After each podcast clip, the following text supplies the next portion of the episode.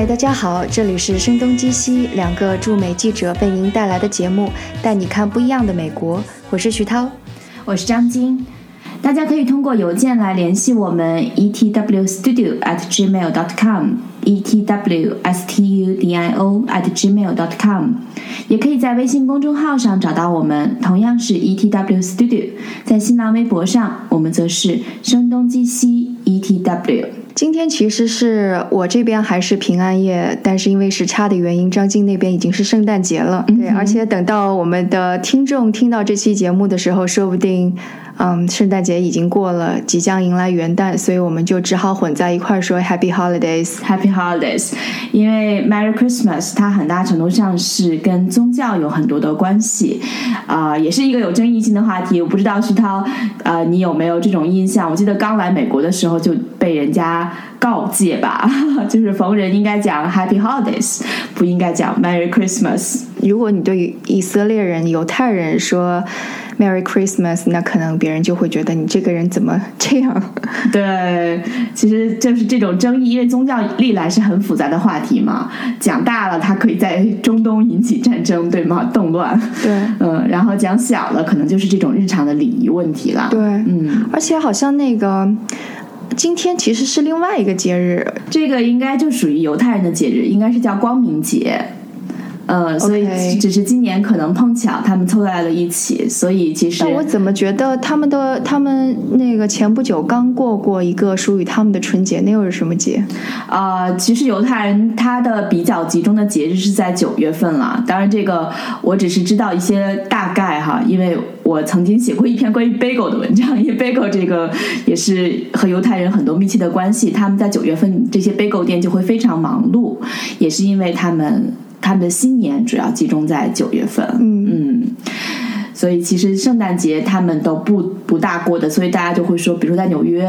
圣诞节就跟我们的大年初一差不多，那很多餐馆都会关门，店铺也会关门，但是如果你想。跟朋友出去吃饭，我记得我们两个第一次吃饭也是在一个中国人的餐馆，那是在圣诞节当天是会开门的，对，其他都关门了。所以你看那天出来吃饭的通常就是中国人和犹太人。对，你看，其实今天是平安夜，你的圣诞节，结果我们还在这里做一档节目，显得自己很勤奋。其实圣诞我觉得对中国人来讲不像一个宗教习俗啦，它更多是一个呃，可能公司开 party 或者朋友们相聚，商家对，或者出去吃个饭的理由。其实我觉得今年，嗯，在旧金山好像圣诞的气氛不是那么浓吧。不管你去咖啡馆呀，或者去其他的超市，几乎都没有放圣诞歌曲。我今年好像到现在都没有看到、那听到圣诞歌曲，只看到一些圣诞树。但是反而是在朋友圈里边看到了。从昨天呃，从从今天早上一开始，就看到好多人都在祝圣诞快乐，然后还有人给我发微信也在祝啊圣诞快乐。我就觉得好像国内的气氛甚至比美国更加浓烈一些。嗯哼，其实我觉得。一个节日有没有被人得到重视，其实某种程度上是看它的仪式感够不够强哈。就比如说，我们说中国的新年有没有年味儿，那我们可能会觉得这个新年要做哪些事情，比这个新年本身可能更重要啊。我就知道，可能南方人相对而言比北方人，他们的仪式感是要强很多的。其实 Christmas 可能也是类似的一个感觉。反正至少在纽约吧，我觉得大家是有很多事情要做的。首先，你可能是要准备一堆的礼物。而且准备礼物，这一定是一个非常花心思和精力的事情。嗯，然后其次，在纽约，可能很多的地方啊，有一些标志性的圣诞树，比如说在洛克菲勒中心，它就会有一棵。云杉其实云杉就是做圣诞树最主要的一个树种啊，然后它会在啊美国各地去选择一棵最出色的、最俊俏的云杉，然后把它运到纽约来。所以今天正好我有呃亲戚到纽约，我也陪他们去了这个游客必去的景点哈，就人山人海的样子。嗯，然后还有几个地方，比如华盛顿广场。然后大都会的中庭，大都会博物馆的中庭，然后呃，Hotel Plaza Plaza Hotel 的中庭，然后有那样几个地方，他们一定是啊，还有 Gossip Girl 里啊，New York Palace 这个纽约宫殿酒店大堂，他们都是会有一棵巨大的圣诞树，然后上面会有很多装饰性的。这些 ornaments 就是装饰品，装饰品，嗯，所以我觉得可能也是因为这些树的存在啊，包括纽约很典型的，它有一个圣诞橱窗，对所有的百货公司，对，一定是要在这一年啊准备很久。像我们去年因为工作的原因采访过 Word of Goodman 这个纽约比较老牌的一个百货公司了，他们每年为了准备这个圣诞橱窗，大概就是呃圣诞节结束之后这一周就要准备下一年的圣诞橱窗，嗯，就相当于要花一年的时间去准备，然后又会找艺术家合作啊，找一些可能来自世界各地的呃。各种合作方吧，去构思下一年的创意，所以还是特别花心思，就整个城市也会营造出很强的气氛。对我现在还记得，就是当年我在纽约的时候，那时候其实嗯，对圣诞节的概念也没有那么强烈，也没有一定觉得说这个节日很重要什么的。但是我记得有一天，我是在嗯 Brand Pod 旁边的那个图书馆工作，到晚上差不多五点的时候、出来的时候，天已经黑了。但是一出来的那一刹那，空气非常的冷，非常的清冽，但是眼前的。光线都特别的好，不管是圣诞树，还是橱窗，还是周围有人摇着小铃，邀你那个呃圣诞节做捐献的那种清脆的铃声，那种节日感就一下子就上来了，你就会突然觉得哦，纽约真是正最最好的过圣诞的一个地方，而且还有那个呃 Brand Park 旁上面还有溜冰，我们我们第一次见面就是在那儿，对对对，非常非常有节日的感觉。嗯，对，其实包括今天地铁里的人还是比较少啦，因为很多的都是啊、呃游客，但是真正的纽约人这一天因为是放假的缘故了，正好这一天赶上了一个今年是周末哈，所以大家都还是在家里跟亲亲人朋友在一起的，所以路上的人也相对啊、呃没有想象的那么多，嗯。然后，但是呢，你会看到地铁里的不能叫流浪汉吧，就是卖艺人，然后他们通常都会有各种各样的乐器啦。但这一天他们呃播放的曲子，呃或者自己唱的歌曲都是跟圣诞有关系了，就是他们也有自己的圣诞的 soundtrack。嗯啊、然后我可以稍后跟大家分享一下我今天就是录的很短的一个片段，就是今天在七十二街地铁站，嗯，有地铁进站的声音，然后同时有这个人他自己很投入的去唱一些圣诞歌曲。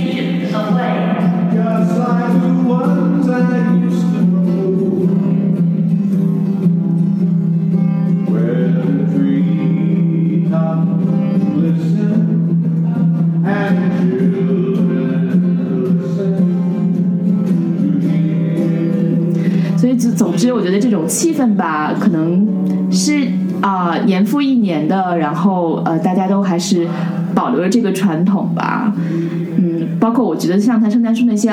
ornaments，我觉得他们是不是也会每一年都把它保留下来，到第二年再把它们 重新挂上去？嗯，对，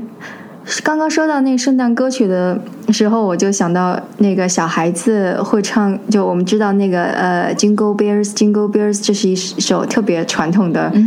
圣诞歌曲，但是我就听到小孩子唱，就会会把它改的什么啊、呃、，Jingle Bells Bad Man Smells，就是蝙蝠侠很臭，然后什么啊、呃、，Joker 怎么怎么样的，Jingle bells, Batman smells, Robin ran away. He lost his pants down in France and found them in Bombay.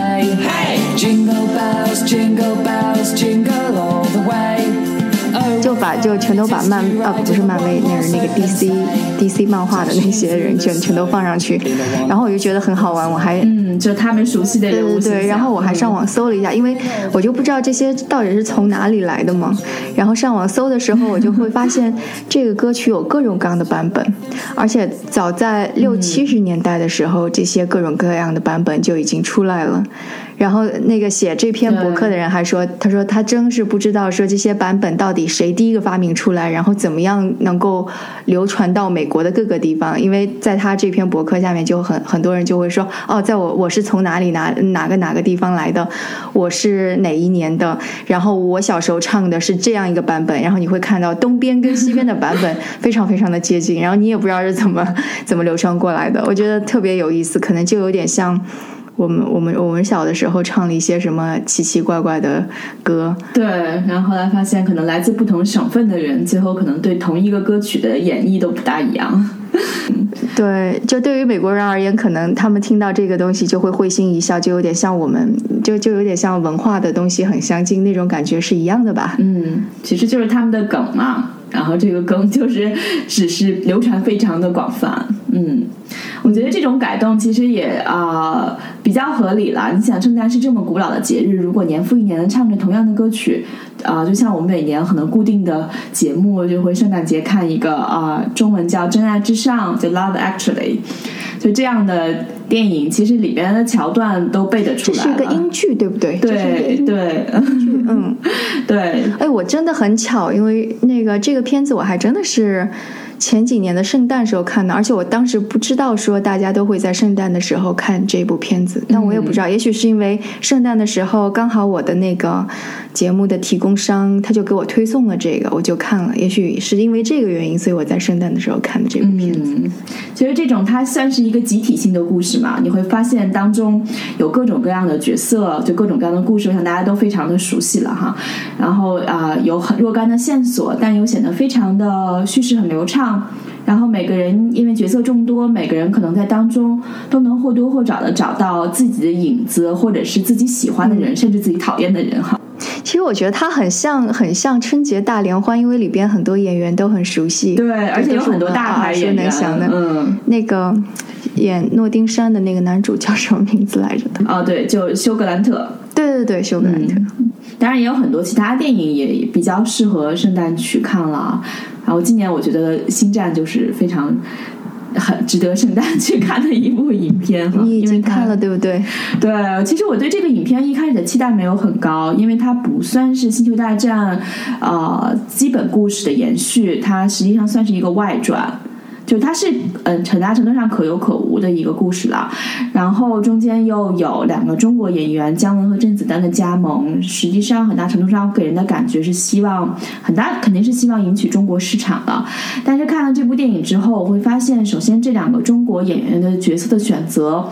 呃，他们会为他们去写专门的情节和脚本，但是并没有刻意强调他们身上的中国身份。你甚至到最后看完以后，没有太留意这两个演员是中国演员，所以整个的呃配搭是比较的得当的，就是在这个对中国演员的角色处理上很得当。因为我觉得在以往的好莱坞的电影当中，我觉得中国演员都是。有一点点出戏，我不知道你有没有这样的印象哈？比如说《变形金刚》里的李冰冰，对吧？然后《变形金刚四》里的李冰冰，你你会觉得啊，他的拳打脚踢就就显得 特别的空洞，然后呃，很大程度上你就知道是为了中国市场。所以你要推荐我元元月一号去看哪部电影比较合适，La La Land 就拉比较拉链的，欢快。哎，我我错过了啦啦 land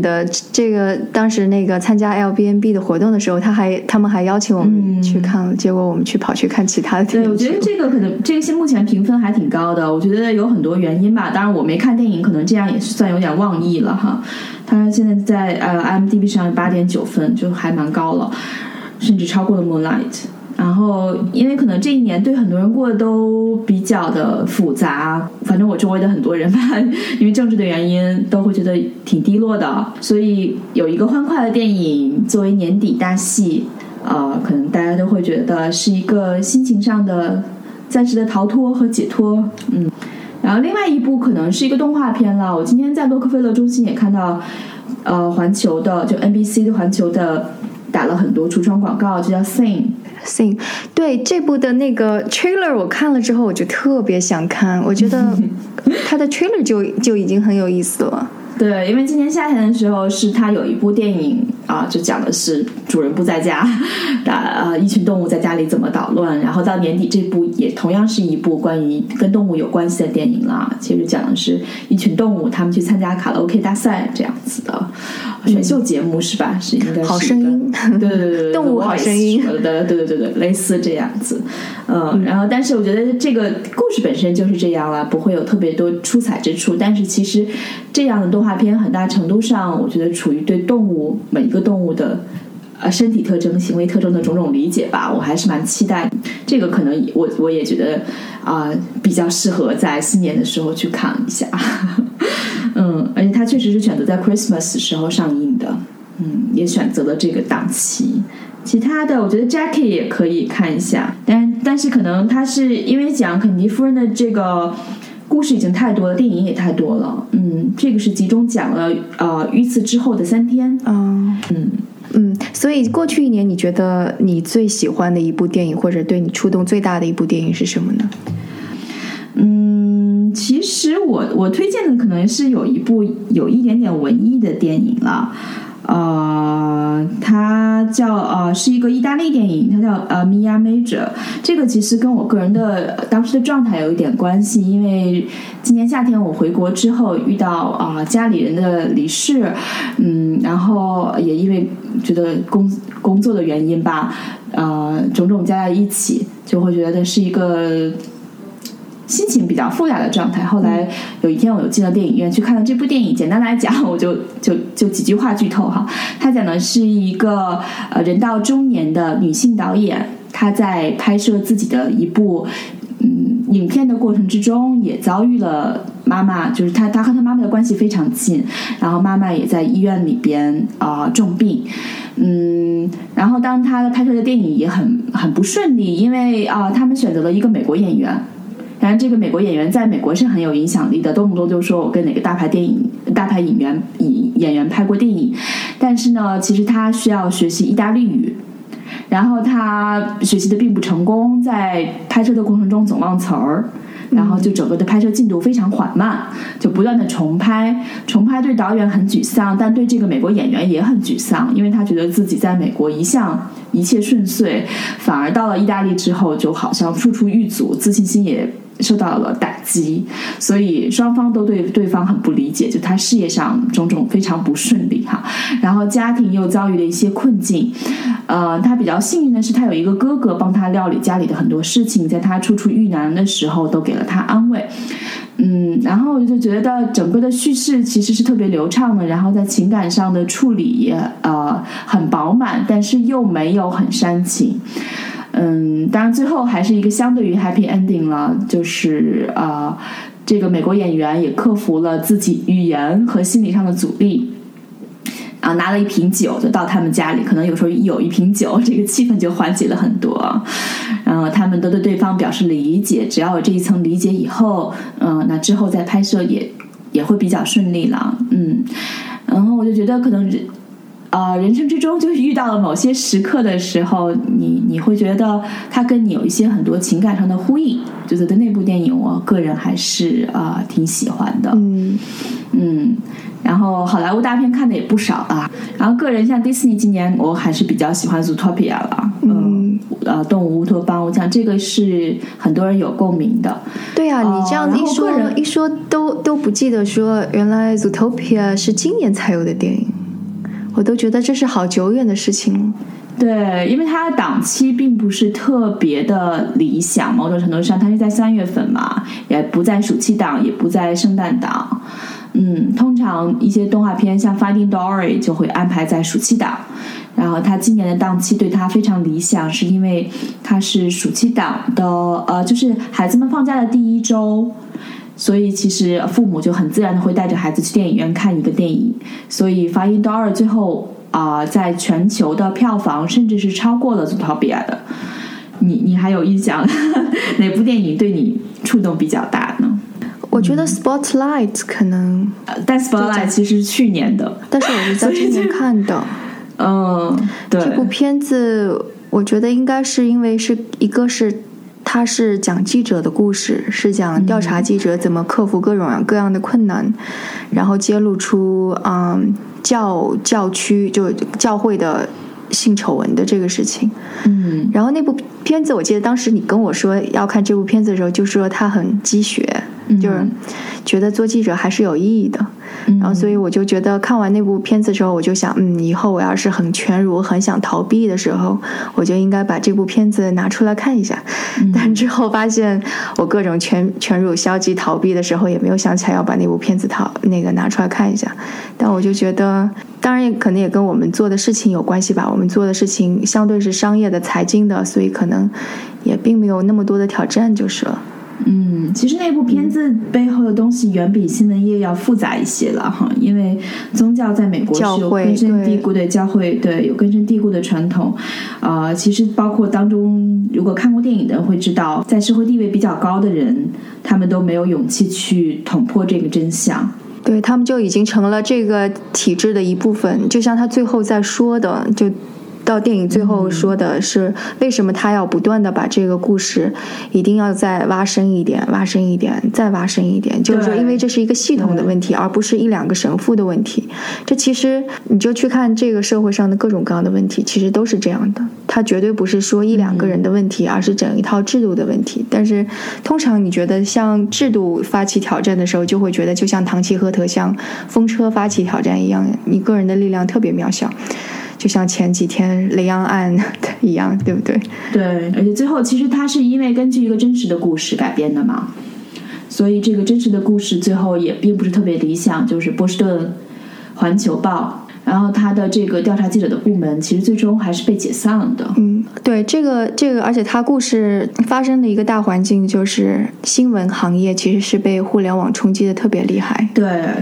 调查记者其实可能受到的关注或者得到的呃发挥的空间是越来越小的。这个也跟就是现在正在发生的事情是就是发生的大趋势是完全吻合的。所以其实这个电影里边的记者也不断的在问说，我们这么辛苦的去调查，它真正的意义在哪里？说身边的一些人退休的退休，然后离开的离开，他们为什么还要花那么多时间去做这样的一个事情？对，其实，其实对于现在的记者而言也是这样。我们为什么要花很多时间去做采访？嗯，但是其实比如说回头去看，呃，因为我看《纽约客》还看的蛮多的嘛，然后他到年底也会有一些总结，他就会啊、总结自己杂志上杂志上的文章都会放到网站上了，有一点点，有时候有一点付费墙。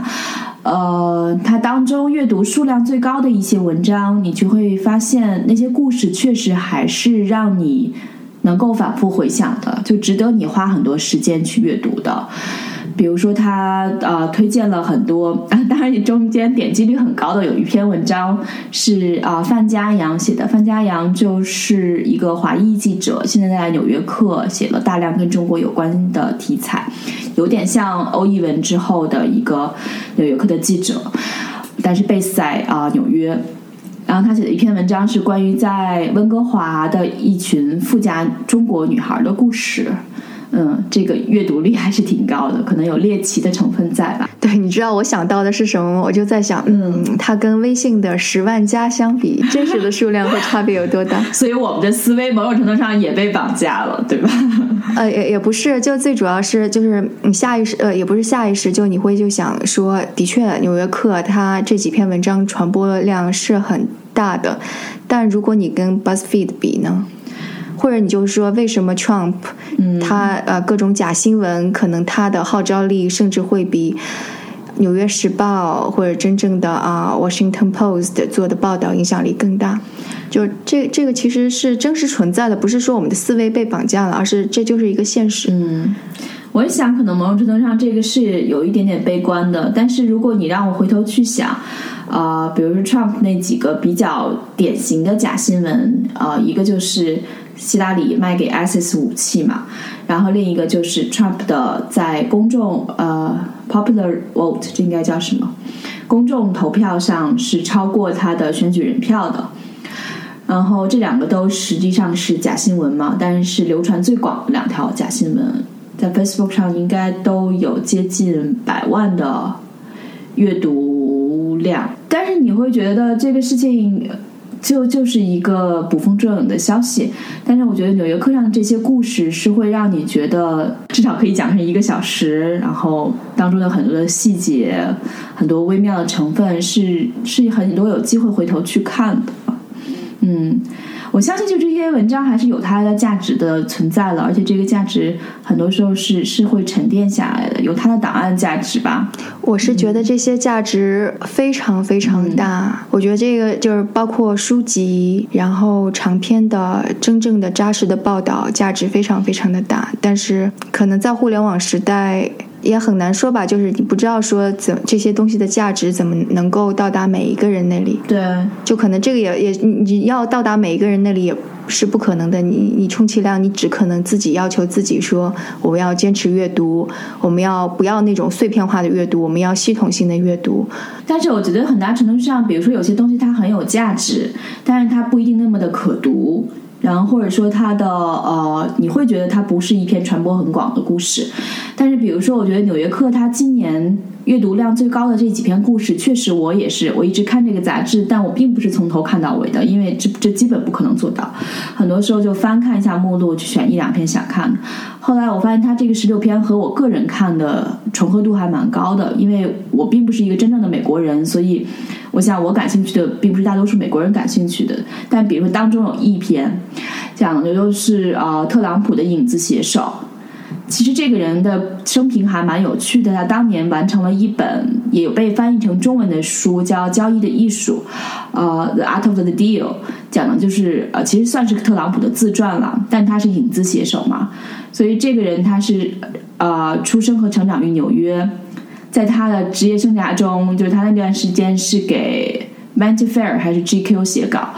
然后呃，他那段时间因为结婚有了小孩儿，所以经济上有点窘迫，这是他事后解释他为什么要接特朗普这一本自传生意的原因。然后事隔了二十年之后，他一直是呃，可能很多话没有对外讲，但是当特朗普决定竞选总统的时候，他站了出来，然后成为特朗普的一个反对者。其实整个的戏剧化呃冲突感，我觉得都我都感觉完全可以拍一部电影了哈。这是可能我觉得我我读到的关于特朗普的最有趣的，也是有很多耐人寻味的地方的一个故事。但是我觉得《纽约客》能找到最早把这个故事挖掘出来，让这个人这个人当然之后，因为这个故事本身啦，他就开始接受各种各样的采访。比如说在第一次大选辩论的时候，人们也会问他对这次。辩论的期待啊，然后对怎么看 Trump，怎么看希拉里，嗯，他之后就有很多媒体跟踪报道了。但是最早挖掘这个人的故事呢，还是《纽约客》，嗯，然后还有欧一文写那篇就很搞笑了，就当时他是想当，呃，如今看来就像纪实小说的一个科幻小说，就特朗普的第一任任期，嗯。嗯，但是很早以前写的，然后最后就像是一个预言了。对，所以你你你比如说这一年啊、你的你提到提到 Spotlight，但是我印象中你对《西部世界》这个美剧的啊、喜爱程度也很高，对吧？西部世界，就反正我觉得这些都本质性很像的。其实《西部世界》《权力的游戏》都是 HBO 的剧嘛。嗯，对，硅谷我也看了，Silicon Valley 看了，Silicon Valley 相当于是补课，因为你看我在硅谷，但是我一直没有看过硅谷这部剧，所以嗯有创业者朋友就一直说你怎么不看这部剧呢？这部剧非常非常的那个，就是适合在硅谷的人看。然后于是我就像补课一样看了一下。就是应该如果跟他说，我都认识你们了，不需要看了。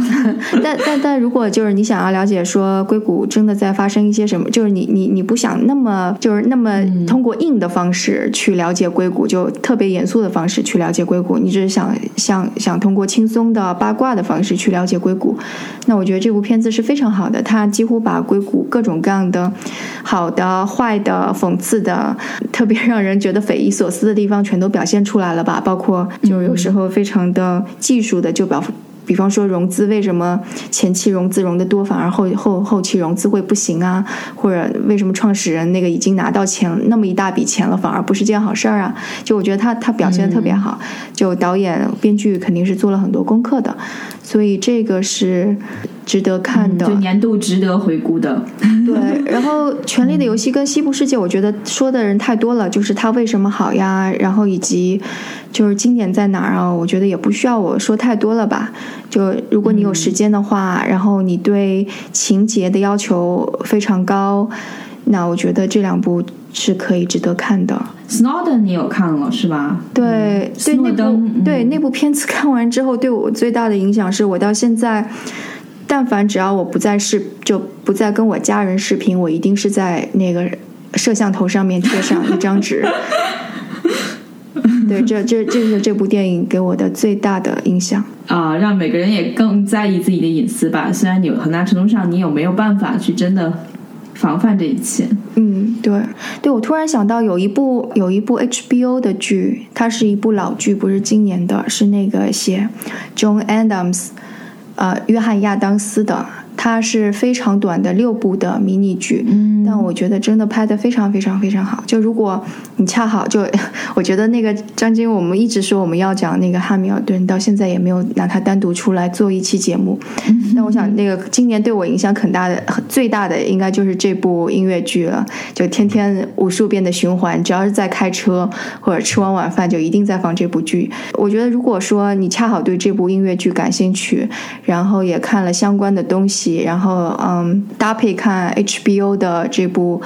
约翰亚当斯的迷你剧，我觉得是特别特别适合的。然后这部剧，它你如果去看它的话，它肯定不像《权力的游戏》或《西部世界》那样情节非常非常的精巧或者扣人心弦，每一部到最后都会给你一个悬念。它不是那样子的东西，它是非常忠于历史的一部历史剧。它人物的描写非常的写实和平淡，但是就是因为这种写实和平淡，让会让你看到说，这么伟大的一个国父，他人性当中也会有弱点。嗯，就是美国在开国的时候，真的不是说真的是因为有一个伟大的啊、呃华盛顿，然后这样打赢了一场战役，美国就这么起来的，而是后面真的经过了无数两难的一种境地下面。非常艰难走出来的一条道路，就我我觉得我这个说的可能会稍微抽象了一点，但真的对对对，但是非常非常值得去看，嗯，好啊，说的我都很想去看。嗯，对啊、尤其是我们最近这么迷汉密尔顿，对不对？对。然后我倒也追剧追的不是很多了，有时候我看的剧反而所有人都没有在看，因为它可能从各种品质上并不算最优秀的，但是我就觉得很多时候，就是因为它确实激发了你一些，或者跟你有一点点共鸣吧。嗯，比如说我可能还是完成了看啊、亚马呃亚马逊上的一个迷你剧的第三季，叫《Mozart in the Jungle》，就森林中的莫扎特。这个不算是小众吧？这个是得过好多奖的。对对对，他因为第一季是得过艾美嘛，然后还挺多的，但是第三季我觉得某种程度上有一点点烂尾了，但是中间还是有几集，因为它很短，就是二十分钟一集，十集你就很快就刷完了。然后大概呃五六七那几集，我觉得还是很触动我的。后来我发现能触动我的瞬间，就还是才华的力量，就是怎么把一个交响乐团的啊、呃像一个家庭一样，每个人在只要进入这种合奏的过程之中，就开始激发了自己身上最具有魅力的那一部分，然后其他就会有一些狗血剧情剧情了呀，然后情感上的相互交织啊，然后歇斯底里和各种。不讲不讲条理的地方，然后也有商业和艺术的矛盾啊，这些东西当然它是叙事的一部分，但是我觉得最触动我的还是可能所有人就是坐下来啊、把大提琴、小提琴啊、这个单簧管都拿起来，然后那一瞬间起来的时候，嗯，当然如果最美好的地方就是如果它能够有一个呃真正欣赏这些音乐的听众，就是在在剧情当中，那就这个交互起来会会感觉更理想一点。可能这个是我还还是挺喜欢的吧，因为就延续了一二季的期待。嗯，所以西涛，你有什么 New Year resolution 吗？嗯，我一直是会觉得教育会是特别重要的一个东西，就因为呃，就是技我我在硅谷我能看到说技术正在对这个世界带来多大的冲击，以及对整个这个世界的人才、要求是完全跟以前不一样了。嗯。所以我看到说现在还用过去的那种教育制度在教育新一代的小孩的时候，我真的觉得特别着急。嗯。就不光光是因为我自己有小孩的原因，我是会觉得，你就如果还在按照现在这种方式再教下去的话，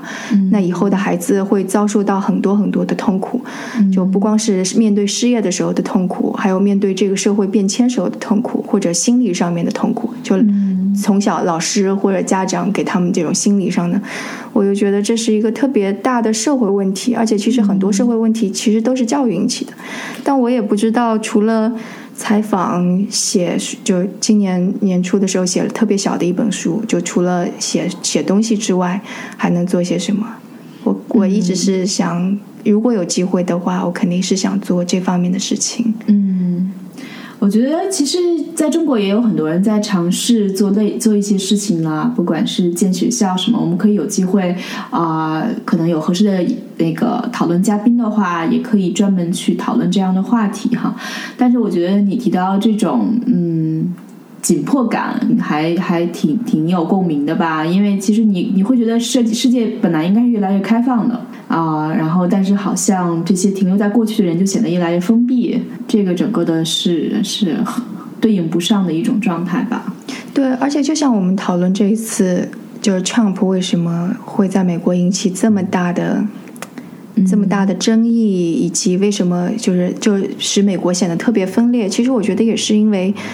就很多人在失业，他们的技能是没有办法满足现在美国所需要的技能，就工作的技能的，所以才造成他们永远已经就是我能够说，他们已经永已经永远的被这个时代给抛弃了。嗯所以他们才会不满，才会选择一个看起来能够给他们带来希望的一个总统。但是这个总统是没有办法帮他们的。你新年的 resolution 是什么？新年的计划？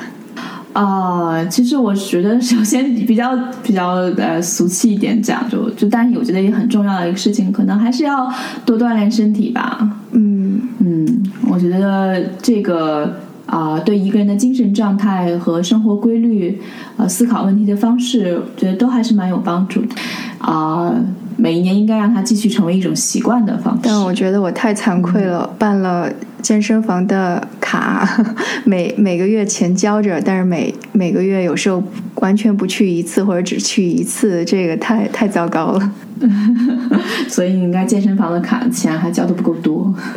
不够心疼 这个是吗？大家就说要坚持锻炼，就两个理由：第一，就办贵的健身房；第二是买贵的装备。下定决心，对任何人来讲都是比较难的一个事情吧。嗯嗯，对，在我每年其实包括新定新年计划这种事情，我觉得也是，如果你真的有想做什么事情，你新年中的任何一天都可以开始你的对新年计划，也可以开始一个新的计划。嗯像我每年都是一定会写上说，我这一年要读多少多少本书，通常也是读不满的。然后啊、有一个基本上每年都实现了，就是每年学一样新的东西。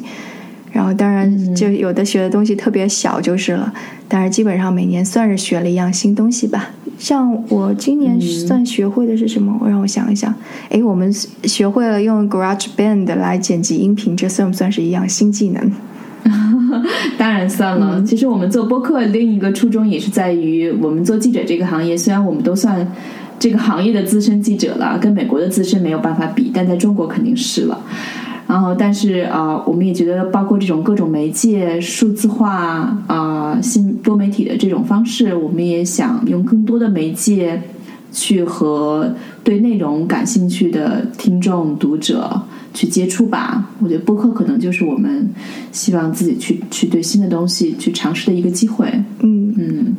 对，心情很 get 制作播客，对，这是算是。那明年你有什么打算呢？啊、明年我希望可能这档节目可能还是啊、尽可能更新频率更高一些的出现，然后这肯定能做到，对，那就是一个就是你鞭策着我，我也鞭策着你，就做到了。对，所以要让一个 New Year Resolution 成功的一个理由，就先找个伴儿，先找个人跟你一起去实现某一个 New Year Resolution，把它变成个人的新年计划，变成一个团体的新年计划。然后其他，我觉得还是希望能有机会再再多去旅行吧，嗯，然后能多写一些文章，我认为满意的文章吧。好像真的确实每年想到 New Year Resolution 的时候，就是一个人生的困扰，因为首先这个 New Year Resolution 一定要有现实性。对，还是得把系统性的多看书给练上去。对，然后有时候我不一定看完一本书，我就是会喜欢他们看待问题的视角，或者观察这个世界的视角。嗯，其实很多就是我可能只是翻一下，但是我会大体知道，呃，比如说呃，哈佛商学院这个教授写关于星战的这一本书，我当时今年也在杂志上推荐了。嗯其实我本人觉得他写作并不是那么的理想了，但是我会觉得他观察问题的视角很有趣。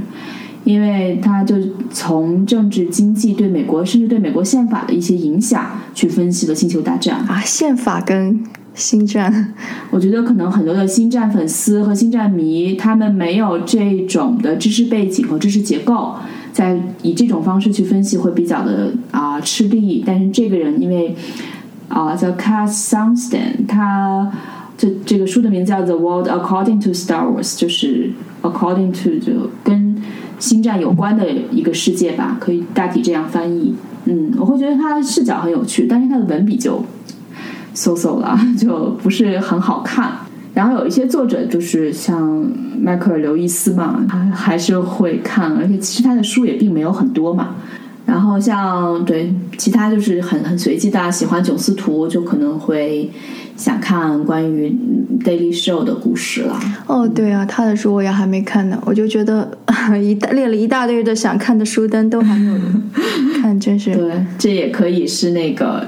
节日的呃选择或者 New Year Resolution。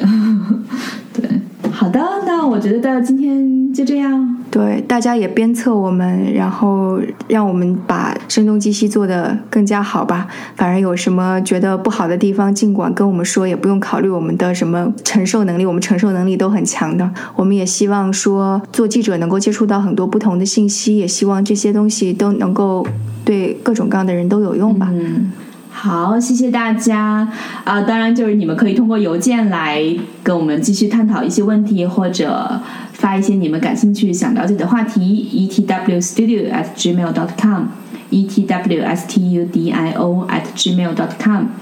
也可以在微信公众号上啊、给我们留言，同样是 etw studio。在新浪微博上，我们是声东击西 etw。谢谢大家，我们下期节目再见。